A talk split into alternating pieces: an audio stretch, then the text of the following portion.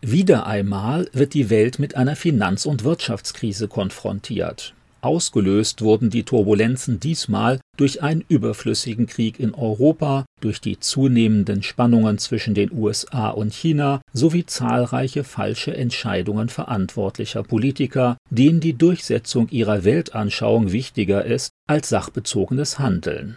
Zur öffentlichen Beruhigung werden hunderte Milliarden neuer Eurokredite aufgenommen und indirekt die Inflation angeheizt.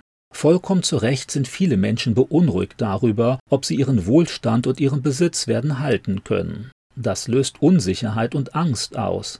Nicht selten verselbstständigen sich solche Krisen und trotz aller Bemühungen kann es schwer werden, eine einmal eingeschlagene Tendenz umzukehren. Sicher, die Geschichte zeigt, dass bisher keine Krise ewig angedauert hat.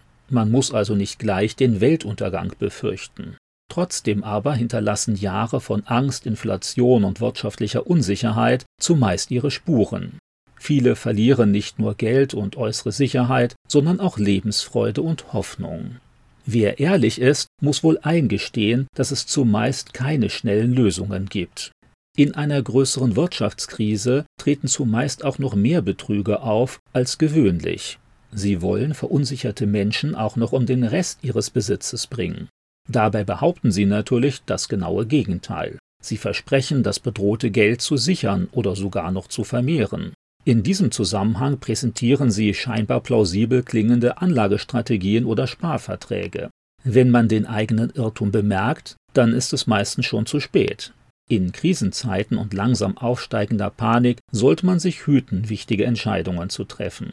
Dafür braucht man zuerst einen kühlen Kopf. Ansonsten besteht die Gefahr, die eigene Situation unbeabsichtigt noch mehr zu verschlechtern. Natürlich gibt es meist auch reale Gründe und Verantwortliche für Finanz- und Wirtschaftskrisen. Die bemühen sich allerdings, die Schuld anderen in die Schuhe zu schieben. Manchmal glauben sie sogar selbst daran, dass sie nicht anders hätten handeln können. Ganz im eigenen Interesse sucht jeder einen anderen Schuldigen. Besonders eignen sich hierfür die sowieso gerade in den Medien präsentierten Sündenböcke oder Vorläufer der eigenen Position, frühere Chefs oder Politiker. Wenn sich trotz aller Bemühungen kein Schuldiger findet, dann war die Krise vorgeblich eben unvermeidlich. Manchmal führen Wirtschaftskrisen zu Krieg und Gewalt, weil Menschen, deren materielle Sicherheit schwindet, nach einem geeigneten Sündenbock suchen, den man bekämpfen kann. Andere verlieren ihre Hemmungen und bedienen sich bei denjenigen, die noch mehr haben als man selbst. Geht der eigene Wohlstand zurück, wachsen zumeist auch Neid und Missgunst. Christen werden von Finanz- und Wirtschaftskrisen ebenso betroffen wie alle anderen Bewohner des betreffenden Landes auch. Manche versuchen dann den Verlust durch besonders starken Glauben und intensive Gebete zu bannen. Gewöhnlich funktioniert das allerdings nicht. Und manche meinen dann sogar, von Gott verlassen und enttäuscht worden zu sein, obwohl der einen solchen Rundumschutz für Christen nie versprochen hat. Allerdings kann die innere Verbindung zu Gott gerade in schwierigen Zeiten durchaus einen Unterschied machen. Christen, die auf Gott vertrauen, werden ihr Herz und ihr Glück nicht an den Zustand ihres Kontos oder der momentanen Wirtschaftsprognosen hängen. Sie wissen, wie trügerisch und vergänglich materieller Besitz ist. Wer seine Zukunft und Sicherheit auf den vermeintlichen Wohlstand gebaut hat, der muss viel schneller erschüttert werden, wenn seine Heimat von einer größeren Finanz- und Wirtschaftskrise betroffen wird. Christen wissen auch, dass ihr Leben und ihr Wohlergehen nicht nur von ihren eigenen Bemühungen und den Entscheidungen der Politiker abhängen. In der Bibel und in der Kirchengeschichte finden sich zahlreiche Beispiele, wie Gott einen totalen Verlust zulassen kann und dann auch wieder wirtschaftlichen Erfolg geschenkt hat. Manchmal versorgt Gott auch einfach mit dem Lebensnotwendigen, selbst wenn früherer Wohlstand geschwunden ist. Regelmäßig suchen Forscher und Journalisten nach den glücklichsten Menschen des Planeten.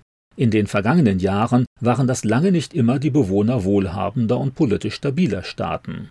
Erstaunlicherweise fühlen sich viele Menschen in materiell ärmeren Ländern oft glücklicher als die Reichen. Freundschaft, Anerkennung der eigenen Umgebung, ein ideeller Sinn im Leben und der feste Glaube an Gott tragen laut Selbsteinschätzung glücklicher Menschen ganz wesentlich zu ihrer Zufriedenheit bei.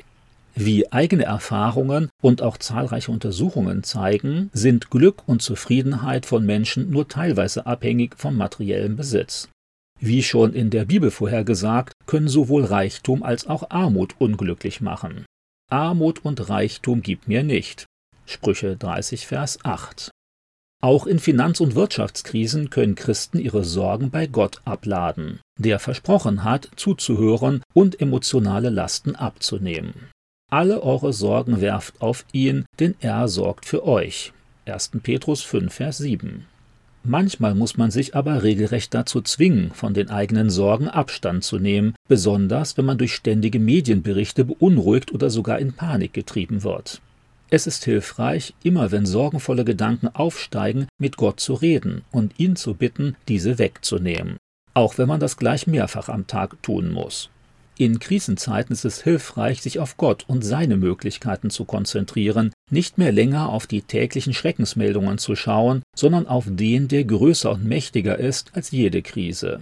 Natürlich ist es auch hilfreich, einfach weniger beunruhigende Nachrichten zu konsumieren und mit den immer noch vorhandenen Mitteln den Menschen zu helfen, die deutlich mehr leiden als man selbst.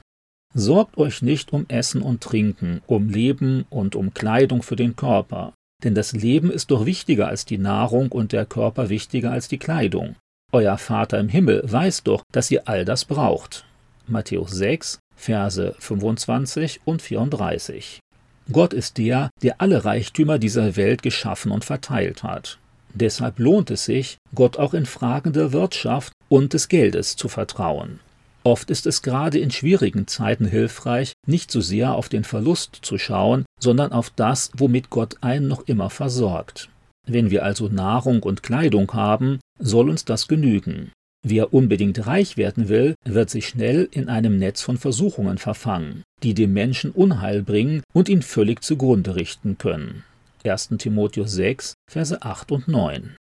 Das Vertrauen auf Gott hilft über den Moment hinaus, auf den zu sehen, der einen langfristigen Plan für das eigene Leben und für die Geschichte der ganzen Welt hat. Die Gewissheit, nicht dem blinden Zufall ausgesetzt zu sein, kann dabei helfen, schwierige Zeiten zu überstehen. Gott ist auch in der Lage, Gefühle zu verändern und Verlust zu verkraften. Christen sind manchmal Traurige, die sich doch alle Zeit freuen, Arme, die viele reich machen, Leute, die nichts haben und doch alles besitzen. 2. Korinther 6, Vers 10